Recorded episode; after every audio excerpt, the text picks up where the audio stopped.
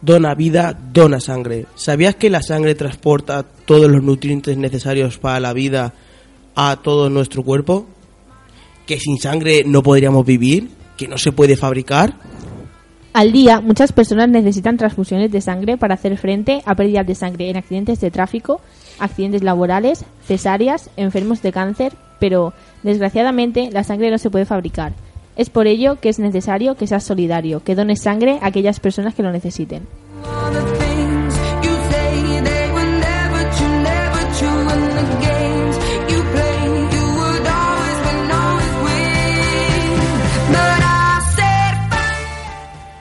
En el siguiente reportaje queremos que conozcas qué es la sangre, sus funciones, cómo se dona sangre y por qué es tan importante.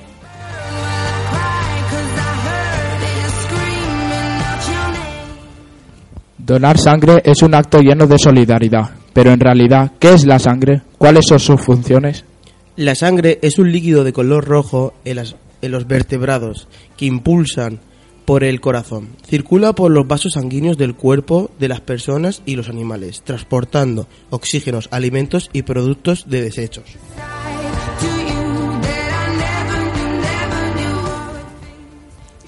La sangre está formada por diversos componentes. Veamos cuáles son. La sangre se compone de glóbulos, plaquetas y una parte líquida llamada plasma, formada a su vez por el suero sanguíneo y factores de coagulación. El suero sanguíneo es el componente de la sangre restante tras permitir la coagulación de esta y eliminar el coágulo restante. Factores de coagulación son todas aquellas proteínas originales de la sangre que participan y forman parte del coágulo sanguíneo.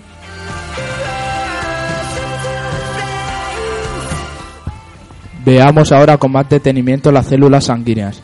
Los glóbulos rojos sirven para transportar el oxígeno por todo el cuerpo. Los glóbulos blancos sirven de defensa contra infecciones y sustancias extrañas. Por su parte, las plaquetas colaboran en la coagulación de la sangre cuando se produce una rotura en un vaso sanguíneo.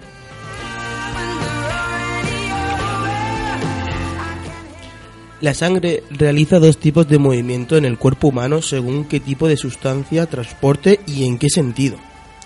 El circuito mayor o general transporta la sangre con oxígeno y nutrientes desde el corazón al resto de órganos y células del cuerpo. A su vez, transporta el dióxido de carbono y los desechos desde las células al corazón. El llamado circuito menor o pulmonar lleva sangre desde el corazón hasta los pulmones para oxigenarse. Este recorrido fue descubierto por el español Miguel Servent.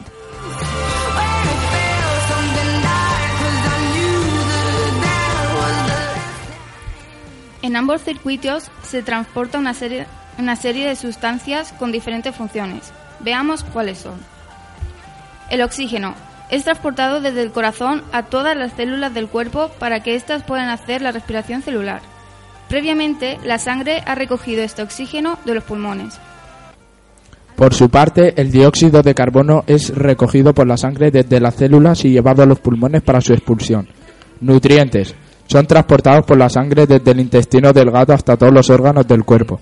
Finalmente, los desechos celulares, la sangre transporta estos desechos desde las células del cuerpo hasta los riñones donde son filtrados y expulsados al exterior a través de la orina. A continuación vamos a explicar cuál es la función del sistema circulatorio y su relación con el resto de órganos y aparatos de nuestro cuerpo. El sistema circulatorio es el encargado de distribuir en todo el organismo los elementos nutricionales que el cuerpo necesita para funcionar. Lo que comemos es descompuesto mediamente la digestión en los diferentes nutrientes, las vitaminas, proteínas, lípidos, minerales, azúcares, etc., que pasan al torrente circulatorio desde el intestino delgado por las arterias llegan a todas las células del cuerpo, pero las células producen desechos que son transportados por la sangre desde las células hasta los riñones y de ahí disueltos en la orina al exterior.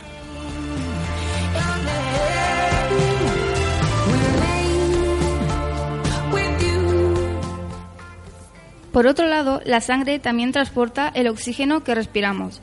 El oxígeno proveniente de los pulmones es llevado por el torrente sanguíneo hasta las células y lo deposita en la mitocondria para que éste oxide a los nutrientes y produzca energía.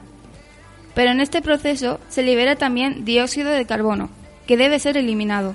Es transportado por la sangre desde las células hasta los pulmones y de ahí al exterior.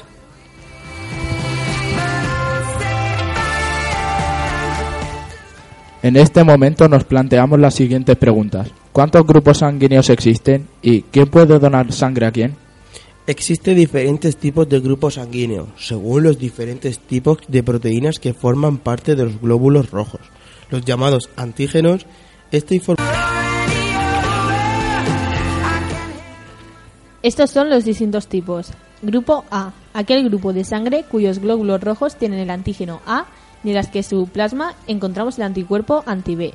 Pueden donar a otras personas con grupos sanguíneos A y AB. Grupo B, sus glóbulos rojos tienen el antígeno B y su plasma los anticuerpos anti-A. Pueden donar a otras personas con grupos sanguíneos B y AB.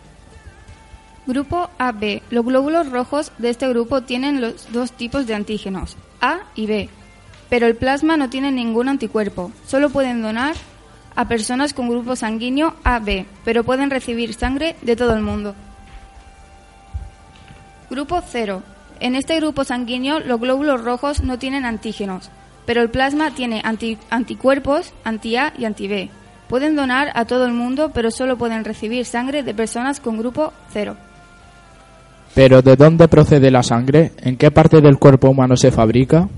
La sangre se fabrica en la médula roja, que se encuentra en la región esponjosa de los huesos largos como el fémur y de los planos.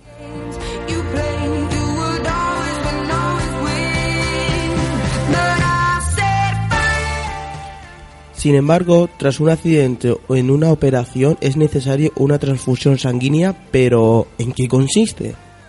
Una transfusión de sangre es un procedimiento médico relativamente sencillo, durante el cual un paciente recibe sangre o algún componente de la sangre a través de una vía intravenosa. El, procedi- el procedimiento es el siguiente.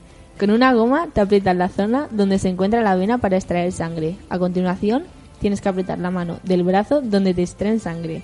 Desinfectar la aguja, buscar la vena y con una jeringuilla te sacan sangre.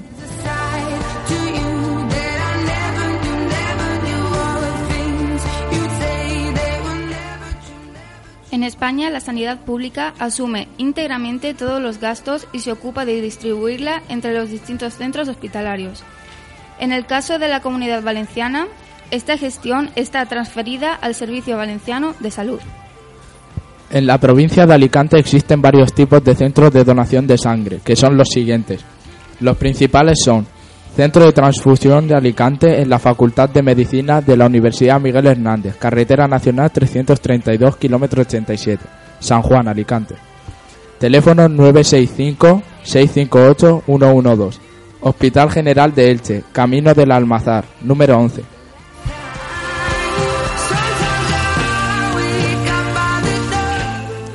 Además, todos los días van rotando diversas campañas y unidades móviles por centros de salud, hospitales, universidades. Puedes ver el calendario y lugares de donación en la web centro-transfusión.sam.gba.es. A continuación, os queremos explicar qué requisitos deben cumplir una persona para poder donar sangre.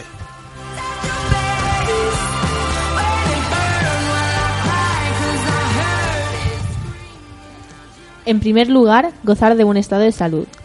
En segundo lugar, de forma general, tener entre 18 y 65 años de edad. Pero hay que tener en cuenta que desde los 16 se puede donar sangre con la autorización de padres o tutores. Además, si eres una persona que es mayor de 65 años y tienes deseo de ser donante, puedes concurrir a su médico de cabecera y no- solicitarle un certificado de autorización para realizar una donación de sangre.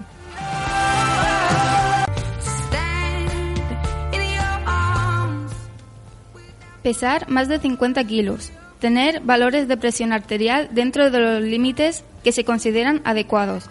No presentar fiebre o haber padecido alguna enfermedad en los últimos 7 días. Es recomendable haber descansado por lo menos 6 horas la noche anterior a la donación. Es conveniente tomar el desayuno habitual, el almuerzo o la cena completos dependiendo de la hora en el que done sangre. En este reportaje hemos intentado convencerte de que dones sangre, pero ¿por qué es tan importante? Es importante porque los- las donaciones de sangre constituyen a salvar vidas y a mejorar la salud. Por ejemplo, mujeres con complicaciones en los embarazos, niños con anemia grave, a menudo causado por el paludismo o malnutrición. ¿Dónde y cuándo se va a realizar la donación de sangre? Se va a realizar en el Salón de Actos del Instituto IES Severo Ochoa, calle Illuca, esquina calle Almansa, en el polígono Carrús, justo en la ermita de San Crispín. Será el próximo día 16 de noviembre en horario de mañana y tarde. Te ¡Te esperamos!